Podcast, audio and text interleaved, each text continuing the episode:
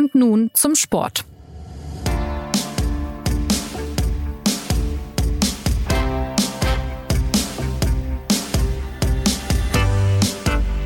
Beim FC Bayern ist wieder einiges los. Mancherorts ist sogar von einem sogenannten Beben die Rede. Und wenn es in München bebt, dann wackeln meist ziemlich bekannte Personen. Diesmal ist vor allem Trainer Julian Nagelsmann ins Wanken geraten. Er wurde nämlich Ende der vergangenen Woche kurzerhand durch Thomas Tuchel ersetzt. Die Bayern wechseln mitten in der Saison den Coach ja, wenn das mal kein Anlass für eine kleine beschauliche Gesprächsrunde ist. Und deswegen herzlich willkommen zu und nun zum Sport. Schön, dass Sie eingeschaltet haben. Ich bin Jonas Beckenkamp. Heute geht es um Nagelsmann, Tuchel, die Bayern-Bosse und um eine möglicherweise verloren gegangene Kabine bei den Bayern.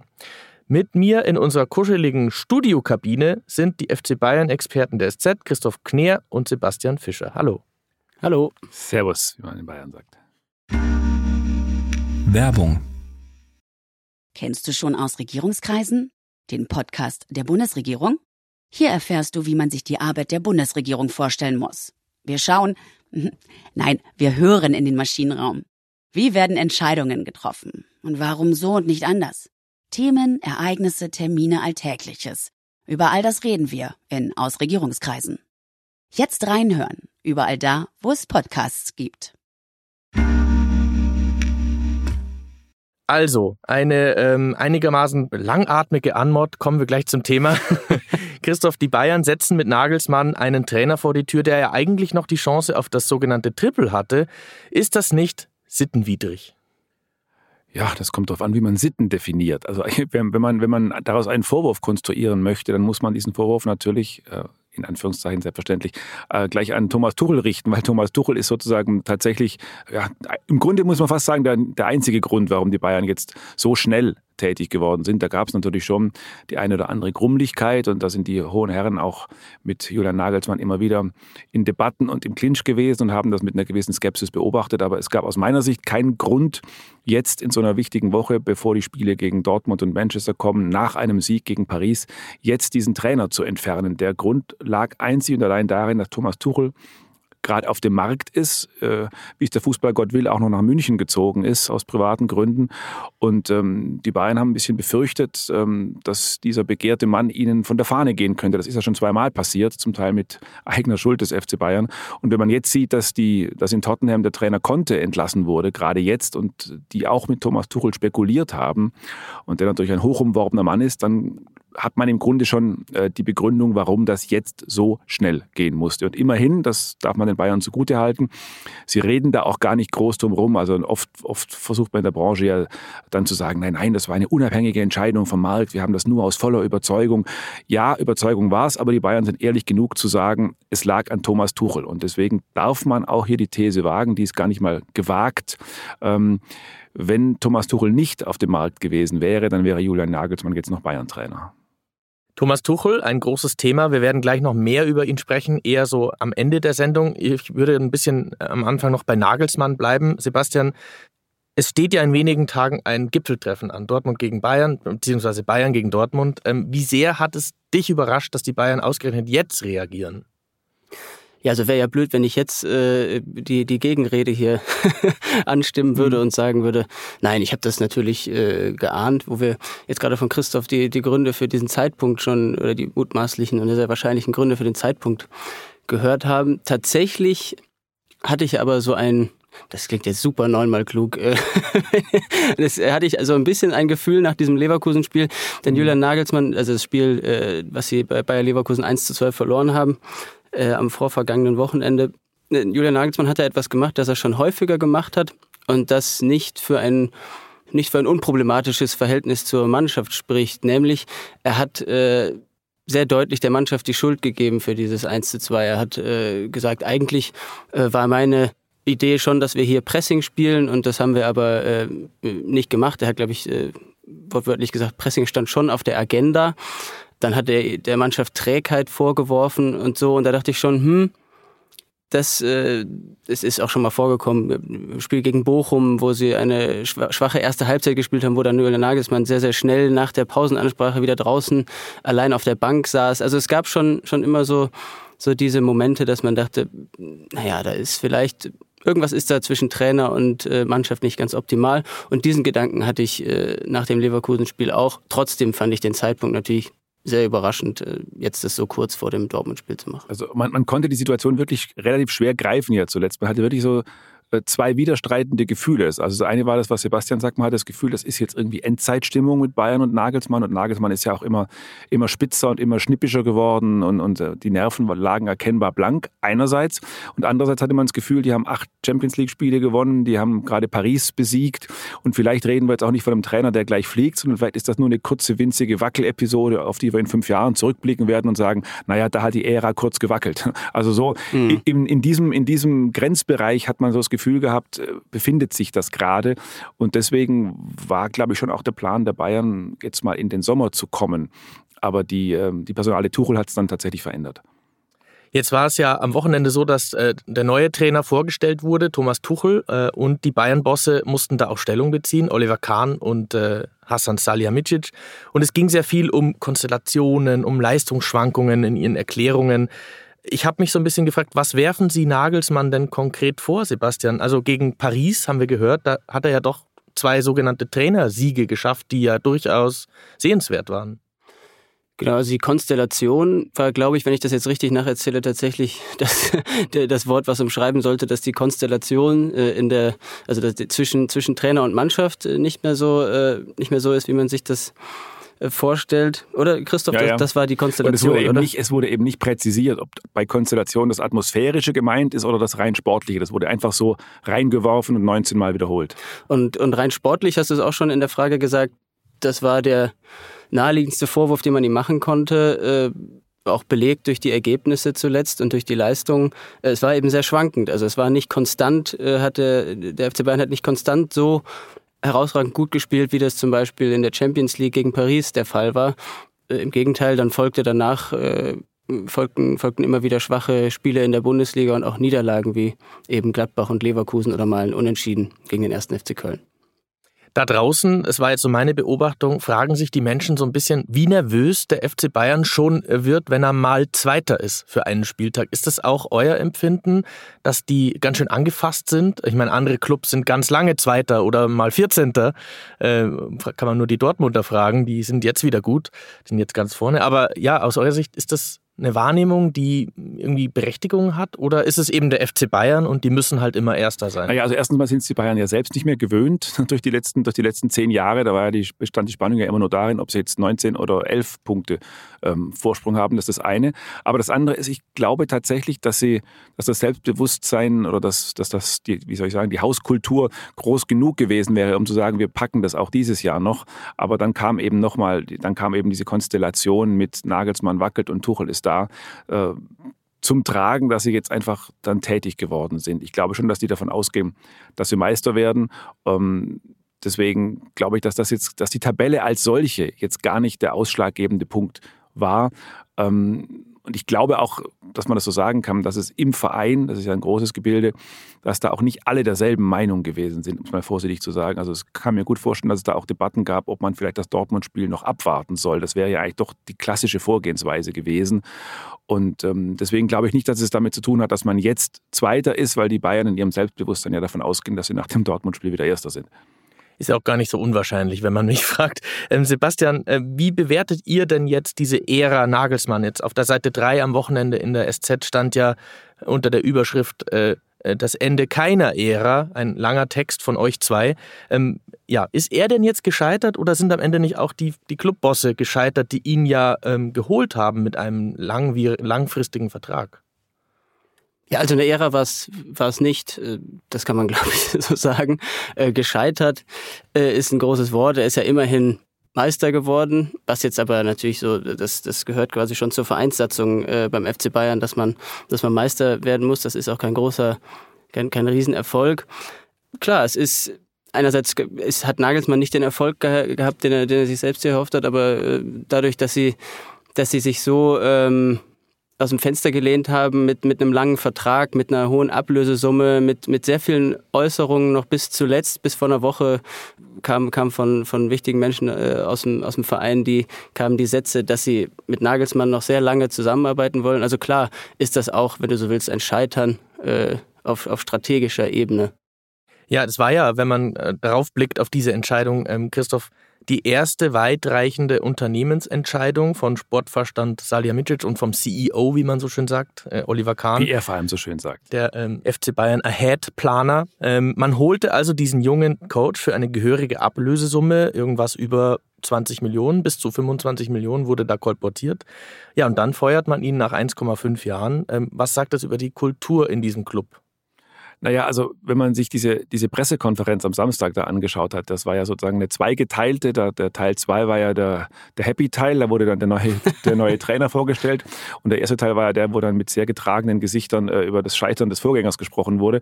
Ähm, ich fand die ein bisschen, das mag Geschmackssache sein, ich fand die ein bisschen befremdlich, diese Pressekonferenz, weil man schon gesehen hat, ähm, das war ja tatsächlich, wie, wie, du sagst, die erste wirklich heikle Entscheidung, die ein neues Duo da getroffen hat. Normal ist man ja aus Jahrhunderten gewöhnt, dass da Hönes und Rummenigge sitzen. Und da saßen jetzt die beiden, die das in die neue Zeit bringen. Und ich fand es schon bemerkenswert, wie kühl es im Raum war, um, um das mal zu sagen. Also war schon auch erstaunlich, wie, mit welch relativ kühlen Sätzen dem Vorgänger Nagelsmann hinterhergerufen wurde. Und ähm, das ist schon was, also wie gesagt, ich glaube, dass man inhaltlich das so entscheiden kann. Das will ich, das will ich den Bayern gar nicht vorwerfen. Aber das ist jetzt eine Entscheidung, auch wie sie jetzt kommuniziert wurde, an der diese neue Führung schon gemessen wird. Also wenn man Hasan Salihamidzic anguckt, dann hat er ja eine erstaunliche Geschichte bei sich, hinter sich bei diesem Verein. Erst wurde er von allen gebasht und ihm wurde das Format abgesprochen. Dann war er plötzlich der große Held, der den Manet und all die anderen Helden in die Stadt bringt. Ähm, das eine war natürlich zu tief, das andere war zu hoch äh, gestapelt in der Bewertung. Aber jetzt muss man sozusagen mal nüchtern auf das Profil eines Sportvorstandes schauen. Da gehören natürlich die Transfers dazu, da gehören aber auch Trainerentscheidungen dazu. Und die, die erste Trainerentscheidung, die man mit ihm verbindet, war, dass es im Unguten mit dem Trainer Flick auseinanderging, ohne dass man da genau benennen sollte, wer jetzt da, wer jetzt da den Kindergartenstreit angefangen hat. Und das Zweite ist ein Trainer, der mit großen Vorschusslorbeeren, einem langen Vertrag und großen Worten geholt wurde, wo es nach anderthalb Jahren auch zu Ende geht durchaus mit Gründen. Aber das ist jetzt die Trainerbilanz, die bei Kahn und Salihamidzic steht. Das ist ja ein Fakt. Und das ist jetzt noch keine glorreiche Bilanz. Und das wissen die beiden auch. Vielleicht liegt auch das, ist das auch ein Grund dafür, warum sie jetzt so ein bisschen versuchen, den Nagelsmann ein bisschen zu verkleinern, wie ich finde, um sozusagen ihre eigene Erklärung äh, stichhaltiger zu machen. Aber Fakt ist, dass, da, dass die da noch nicht so richtig glücklich ausgesehen haben. Und das, das steht jetzt nun mal und da wird jetzt die nächste Entscheidung umso spannender. Seht ihr denn da auch so eine Art Kulturwandel im, in dem Verein, der ja als große Familie, die sogenannte Bayern-Familie, immer äh, benannt wurde, in dem Dinge auch bis vor kurzem noch aus Bäuchen heraus oder bei Schweinswürstel am Grill entschieden wurden? Hat sich da was getan? Aber ah, das ist sicherlich ein Kulturwandel. Ich möchte das jetzt gar nicht bewerten, weil wenn man das jetzt bewerten würde, würde das jetzt wie eine nachträgliche Verherrlichung der Hönes-Rummenigge-Ära. Äh, das, das, das möchte ich jetzt gar nicht machen. Natürlich haben die beiden wahnsinnige Verdienste. Der Verein gäbe es ohne Hönes und Rummenigge so nicht. Aber ich habe mich tatsächlich bei dem Gedanken auch ertappt am Samstag bei der Pressekonferenz, Uli Hoeneß wäre da jetzt wahrscheinlich gesessen bei der ersten, bei der ersten etwas kritischeren Frage mit einer, mit einer nachweislich messbar steigenden Röte im Gesicht und hätte dann irgendwas rausgehauen, was ihm hinterher vielleicht wehgetan hätte oder was ihn, was ihn selbst geärgert hätte oder so. Aber man hätte irgendwie das Gefühl gehabt, ja, das ist der FC Bayern, den wir so kennen und da ist Fleisch und da ist Blut und da muss man nicht alles gut finden, aber das ist irgendwie dieser, dieser lebenspralle Verein mit all seinen Vergnügungen, Skandalen und was das halt ist. Und, so und das, was da jetzt uns geboten wurde, da hatte ich eher so das Gefühl, da wird relativ kühl abgewickelt.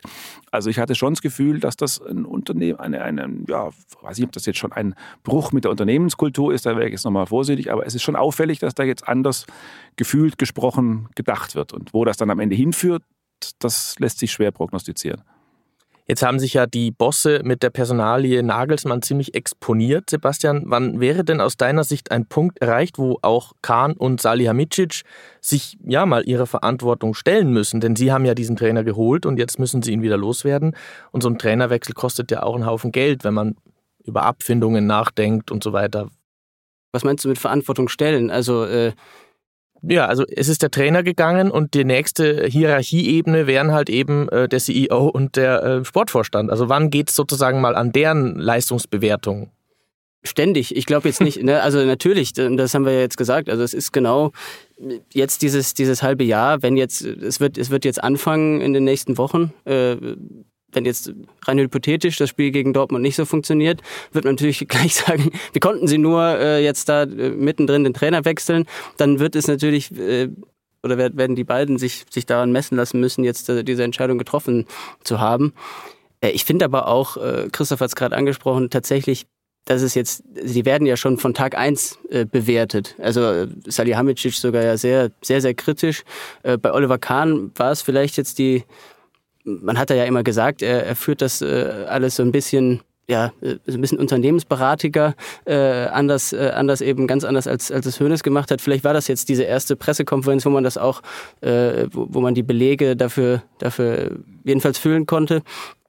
Also klar, es ist, äh, es ist jetzt äh, die, diese erste Entscheidung von den beiden gewesen, den, den, den Trainer zu dem Zeitpunkt zu wechseln und dafür müssen sie sich rechtfertigen wie, wie es im Fußball immer so schön ist. Man kann es jetzt erst im Sommer, erst im Nachhinein bewerten. Das kann äh, hervorragend gewesen sein. Ja, also das war, also wenn du zum Thema Verantwortung nochmal, was Sebastian eben gerade sagt, also es wäre jetzt zu früh, zu, jetzt zu sagen, da müssen jetzt auch die Verantwortlichen mitgehen nach diesem großen Scheitern. Also ich glaube, davon reden wir nicht. Die beiden fangen ja im Grunde erst an und dann, dann lassen wir sie jetzt auch erstmal machen und, und geben ihnen mal eine Strecke. Es gibt ja auch viele Hinweise darauf, dass das äh, positiv so, so, so weitergehen könnte. Ich glaube, wir sollten jetzt nicht ähm, der alten Journalisten Heuchelei erliegen, dass wir jetzt sagen, wir haben es schon immer besser gewusst. Also wenn man ganz ehrlich ist, als Nagelsmann damals kam, man muss ja immer versuchen, die, die Entscheidung aus der, Dame, aus der jeweiligen Sicht oder Situation zu bewerten, in der sie getroffen wurden. Und als es mit Flick zu Ende gegangen war, war es die naheliegendste Entscheidung, Julian Nagelsmann zu holen. Ich glaube, das hat niemand kritisiert und das wurde auch allgemein als Erfolg gewertet.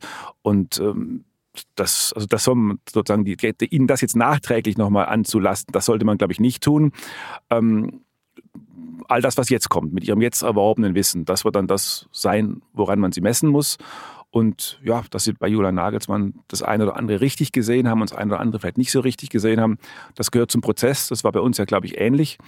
Und ähm, das, weil du das vorher nochmal gefragt hattest, warum eigentlich? Ich glaube, das ist auch so ein bisschen der Grund, warum man manches in der Pressekonferenz gestern nicht so oder vorgestern nicht so richtig verstehen konnte, weil man halt wie immer im Leben äh, manche Dinge nicht so laut sagen kann. Und deswegen, deswegen, liebe Hörerinnen und Hörer, haben Sie, haben Sie ja uns damit, wie ich das jetzt erkläre.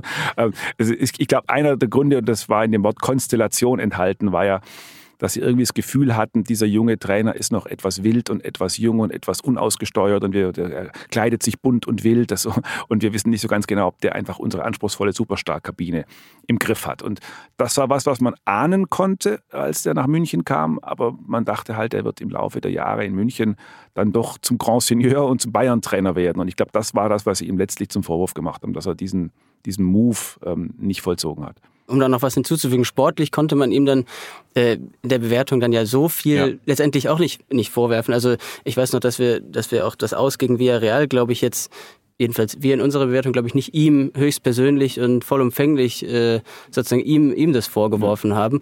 Und, äh, und er hat ja eben diesen, auch, auch diese, diese zwei Siege gegen Paris habe ich zum Beispiel im Kommentar noch vor ein paar Wochen sozusagen auch ihm äh, äh habe ich, hab ja. ich äh, glaube ich auch als Trainer Siege bezeichnet. Das konnte man, äh, konnte da, man da würde ich auch immer noch äh, dazu stehen. Also er hatte auch also sein sein sein Wissen, sein, sein Gefühl für, für, für das Spiel, äh, für, für Taktik und so, das ist weiterhin, glaube ich, unbestritten sehr, sehr, sehr, sehr gut. Sehr, sehr, hat, das hat sagen sehr viel, auch. Ja, genau. Er hat sehr, sehr viel, sehr viel Ahnung vom Spiel.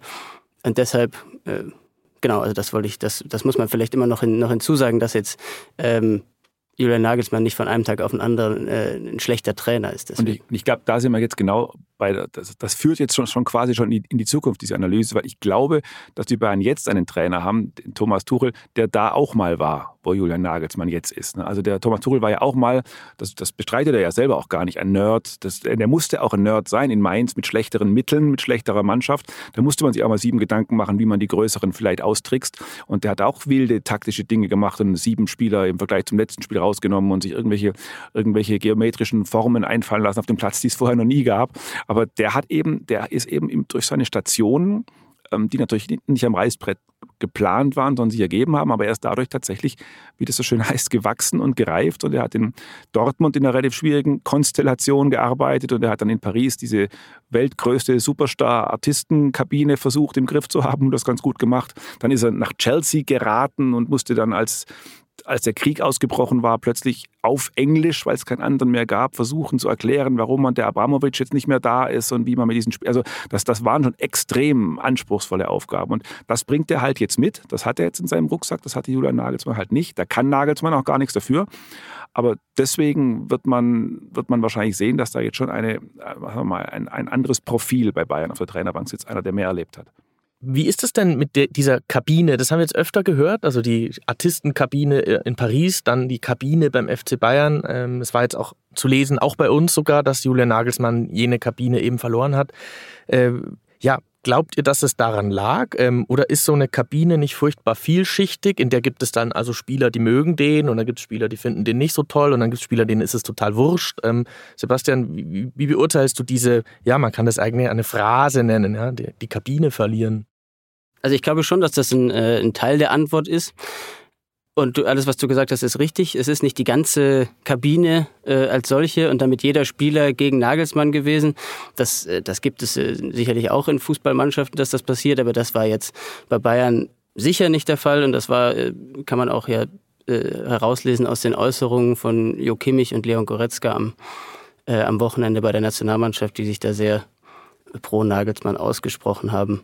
Aber ein Teil der Wahrheit, wie ich ja eingangs schon gesagt habe, dass, äh, dass man so äh, das Gefühl hat, der Nagelsmann gibt manchmal Spielern äh, die Schuld. Äh, er versteht sich vielleicht auch nicht, nicht mit allen so. Wir hatten bei uns das, das große Interview mit Manuel Neuer, wo sehr, sehr deutlich auch eine Trainerkritik äh, herauszulesen war äh, durch die Entlassung von, von Toni Tapalovic, dem, dem Vertrauten von Manuel Neuer. also es gab, es gab Konflikte zwischen zwischen einzelnen Spielern und, äh, und Trainer. Das, das klingt jetzt auch so hochtrabend, aber es äh, ist, äh, vielleicht ist Konflikt auch das falsche Wort, aber es, äh, es war sicher jetzt nicht so, dass die, dass die gesamte Mannschaft hinter ja. Also allem stand, was Nagelsmann so entschieden hat und hinter der Art und Weise, wie er es erklärt hat und so. Ja?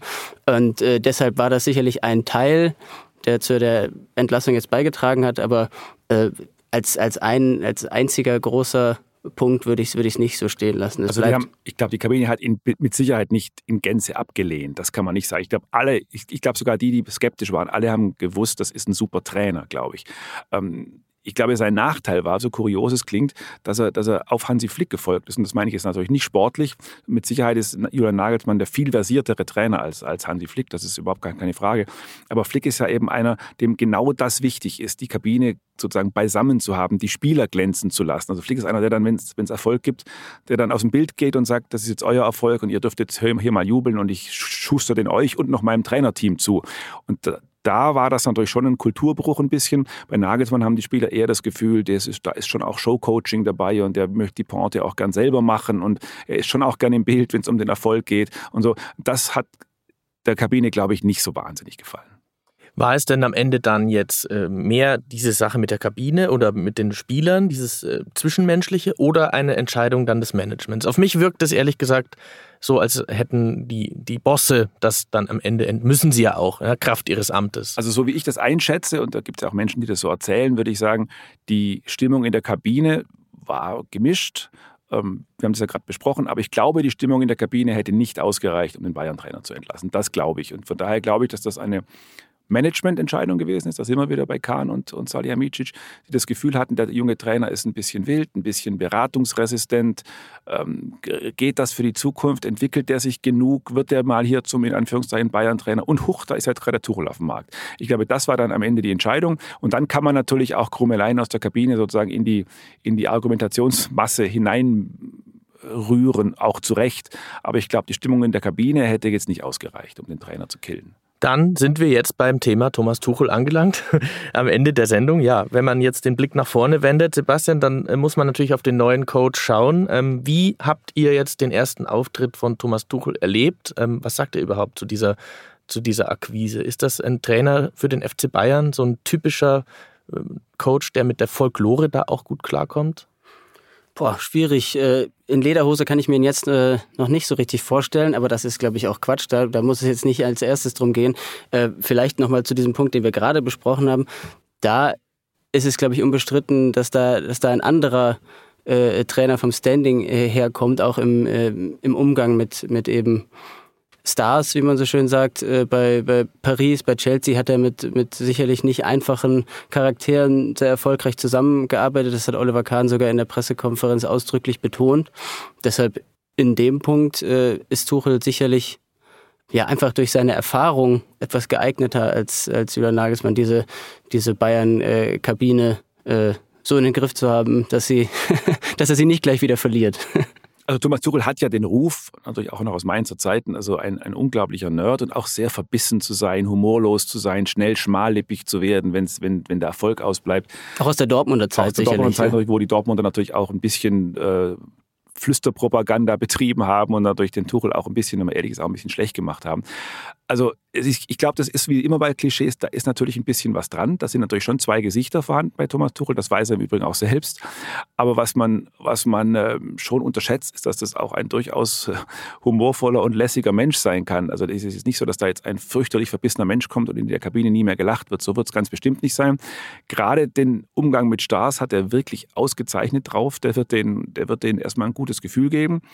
Und ich glaube schon, dass der sozusagen von seinem Gesamtpaket her beste, bestmögliche deutschsprachige Trainer für den FC Bayern ist. Was dann natürlich passiert, wenn es mal Uneinigkeiten gibt wegen eines Transfers oder Nicht-Transfers oder so, was dann passiert, wenn Meinungen von Tuchel und Salihamidzic aufeinanderprallen möglicherweise, das vermag ich nicht zu sagen. Da kann es schon sein, dass dann Menschen wieder auf ihr, auf ihr zweites Gesicht auch zurückfallen. Das, das, das können wir jetzt alle nicht prognostizieren.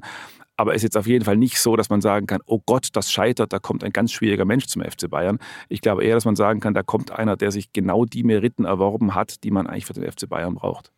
Ist es denn am Ende dann auch wirklich so, dass Spieler ähm, das auch anerkennen? Ah, da kommt jetzt einer, der hat schon die Champions League das mit Chelsea gewonnen, der war mit Paris im Finale. So, das klingt albern, aber das ist definitiv so. Also das, da ist diese Branche noch wie 1900 immer, 80, 70, 60, 90. Da ist und bleibt es, glaube ich, eine, eine hierarchische Macho-Gesellschaft und es, man ein Lewandowski guckt, wenn ein Trainer kommt und sagt, wo war der eigentlich in Hoffenheim? Hat er mal Fußball gespielt? Oh, ich bin aber übrigens Weltfußballer. Das würde der nie sagen. Wahrscheinlich wäre der auch empört, wenn man es ihm ins Gesicht sagen würde, dass er so denkt. Aber so denken die. Und das wird auch von allen möglichen Menschen bestätigt. Und wenn du einen, äh, wenn du einen Titel mit an deinem Revers in die Kabine bringst und so einen, dann macht das erstmal was mit denen, wie es so schön Neudeutsch schaut. Du kannst dir natürlich trotzdem nicht alles erlauben, wenn du ein schlechter Trainer bist, merken die das nach einer Woche dann. Aber du hast erstmal erstmal ein Vertrauensvorschuss und völlig anderes Thema, aber wenn man jetzt aufs Länderspiel Deutschland-Belgien und auf den belgischen Trainer Tedesco guckt, im Übrigen, um das, ich werde auch gleich erklären, warum ich da jetzt drauf komme, äh, der, der hat auch erzählt, er hat wahnsinnig viele Jobangebote in letzter Zeit gehabt, auch das von Belgien. Warum? Ihm hätten ganz viele Leute versichert, der Pokalsieg mit Leipzig habe den großen Unterschied gemacht. Also da, ist, da sagt dann keiner, ich will den begabten Trainer Tedesco haben, sondern sagt man dann, aha, der hat mit, mit Leipzig einen Titel gewonnen. So tickt die Branche tatsächlich. Dann bleibt eigentlich nur eine Frage noch, und zwar ganz sportlich, Sebastian. Also am Samstag Bayern gegen Dortmund. Ähm, da könnte sich ja schon die Meisterschaft vorentscheiden, wie man so schön sagt. Ähm, welche Kniffe braucht Thomas Tuchel da in seinem ersten Spiel, äh, damit es ausgerechnet gegen Dortmund klappt? Und was kann da schiefgehen? Auch welche Fallstricke hat diese Partie dann ganz konkret? Nicht so viele Kniffe braucht er, glaube ich, und er hat das selber schon, schon angedeutet, dass er jetzt nicht ähm, innerhalb von wie viele Tage sind es? Ein, zwei, die er überhaupt die Mannschaft nach der Länderspielpause jetzt in Gänze äh, vorfindet, dass er da nicht, nicht alles über den Haufen wirft. Er wird, glaube ich, ja, ob er jetzt, ob er jetzt die, die Dreierkette wieder, wieder abschafft und mit Viererkette spielt, äh, ist ein bisschen spekulativ, aber ich glaube, er wird jetzt nicht, nicht groß etwas, etwas umschmeißen, sondern äh, auf, auf bewährtes er, hat ja sicherlich ein Gefühl dafür. Und auch wenn er in der äh, PK gesagt hat, er hat jetzt äh, sich abgewöhnt, Mannschaften so zu beobachten, äh, als würde er sie äh, äh, übernehmen können und sich dann äh, überlegen, wie spielt er mit denen, wie würde er mit denen, wie würde er die aufstellen. Er hat sicherlich wichtige Bayern-Spiele verfolgt und hat ein Gefühl dafür, was auch die Mannschaft spielen will. Deswegen, ähm, ja, es sind wenige Kniffe, äh, die er, oder möglichst wenige Kniffe, die er, glaube ich, braucht, äh, damit das, damit das erfolgreich wird. Und äh, ja, was hast du noch gefragt? Äh, ich bin jetzt schon wie die, wie die Trainer in der Pressekonferenz. Ja, was war nochmal die, die, Frage? Was war nochmal die zweite Frage? Ach so, nach, ach so, nach, nach meinem Vertrag. Ah ja, genau. Nee, wir können ja auch einfach Schluss machen. Ich habe alle Fragen beantwortet. Ja, wunderbar. Du ähm, hast, glaube ich, gefragt, was schiefgehen kann, oder? Da kann natürlich eine ganze Menge schief Natürlich kann, ne? also das, das hatte ich ja eben schon angedeutet. Das ist immer, das ist ja das Unlogische am Fußball. Äh, man kann es immer hinterher super erklären, wenn die, wenn die beiden jetzt verlieren und dann äh, dann sind es vier Punkte Rückstand auf Dortmund, dann war natürlich alles ganz falsch. Ja, und das, das im Übrigen nochmal, weil du nach dem Eindruck gefragt hast aus der Pressekonferenz, das fand ich wirklich bemerkenswert bei Thomas Tuchel. Deswegen fand ich auch, dass er einen bemerkenswert guten Eindruck da gemacht hat, weil er überhaupt keinen Zweifel daran gelassen hat, dass da Risiken in dem Ding sind. Also er hat da wirklich nichts schön geredet.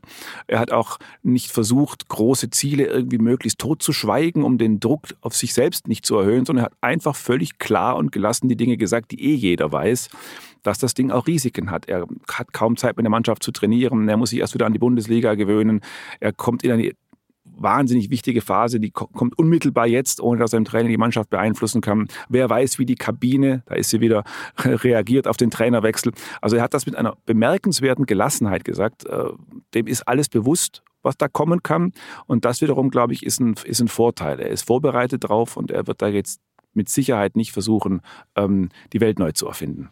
Und dann in drei Wochen kann er sich ins Schumann setzen und mit Pep Guardiola den Salzstreuer hin und her schieben. Das wäre blöd, weil dann kein Trainer am Spielfeld dran ist. Das stimmt. Also äh, Tuchel gegen Guardiola, auch ein richtungsweisendes Duell, dann etwas später, aber Samstag 18.30 Uhr erstmal das große, alles elektrisierende Spiel in München. Bayern gegen Dortmund. Die Bayern treten nach der Unruhe zuletzt mit einigen Veränderungen an. Die Dortmunder haben sich die Entwicklungen als Tabellenführer entspannt angeschaut. Und am Ende wird sich wieder einer ärgern. Ähm, die SZ berichtet noch die ganze Woche über Tuchel, die Bayern, über Nagelsmann und den BVB und am Spieltag dann wie gewohnt Live-Ticker, Einzelkritik. Ihr nickt. Ja. Analysen, Kommentar. Fürs Erste sage ich dann Danke an euch zwei, Christoph und Sebastian. Wir machen jetzt mal raus aus unserer explizit nicht verlorenen Kabine hier und danken unserem Produzenten Justin Patchett. Vielen Dank.